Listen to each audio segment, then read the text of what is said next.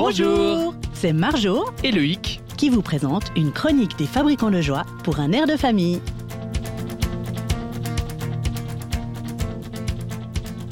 Bonjour, bienvenue dans la chronique des fabricants de joie sur Radio Air. Aujourd'hui, c'est Marjorie et Loïc et on vous propose une série sur les parrains et les marraines. Est-ce que c'est utile de choisir un parrain, une marraine pour notre enfant? Et aujourd'hui, on veut discuter surtout des rôles et des attentes qu'on a pour ces personnes-là. Tout à fait, Loïc. Est-ce que tu sais qu'à l'origine, le rôle du parrain et de la marraine, ça provient vraiment de la religion catholique et c'est lié au baptême religieux de l'enfant.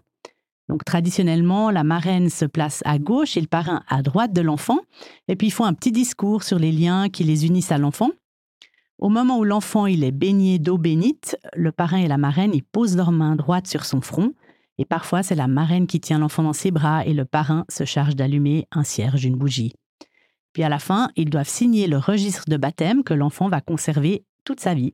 Et il y a aussi cette idée reçue, il me semble, que c'est en cas de mort ou bien d'incapacité des parents que le parrain ou la marraine, il s'engage à recueillir l'enfant et subvenir à ses besoins. Alors c'est vrai que c'est quelque chose qu'on entend, mais ça n'a aucune valeur juridique. Le parrain et la marraine, ils n'ont pas de pouvoir légal sur l'enfant, sauf si c'est vraiment spécifiquement mentionné dans le testament des parents.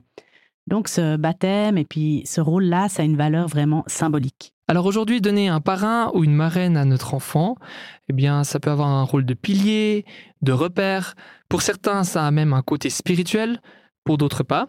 Tout à fait. Hein. Pour certains, ce côté spirituel est resté, le fait d'accompagner euh, l'enfant dans les étapes de sa foi, par exemple en lui offrant une Bible, euh, en l'accompagnant dans son développement spirituel. Euh, pour d'autres familles, pas du tout. Il va s'agir simplement d'être une personne de référence. Donc, je pense que c'est vraiment important de clarifier les attentes. Hein. Pour certains, ça va être simplement donner un cadeau à l'enfant à Noël, aux anniversaires. Pour nous, c'était pas ça. On voulait vraiment que le parrain, la marraine, ils prennent du temps dans la vie pour investir dans la vie de nos enfants et qu'ils passent des moments de qualité ensemble. Donc, quand on a choisi, on a écrit une petite lettre de la part de l'enfant où on exprimait un petit peu, voilà ce que j'aimerais vivre avec toi ou ce que mes parents aimeraient que je vive avec toi. Et ça, c'est une clé de pouvoir clarifier ces attentes-là envers les personnes euh, qu'on aimerait avoir comme parrain marraine. Alors si vous aussi, vous attendez un heureux événement, ou bien que vous pensez attribuer un parrain ou une marraine à votre enfant, alors pensez bien à clarifier vos attentes.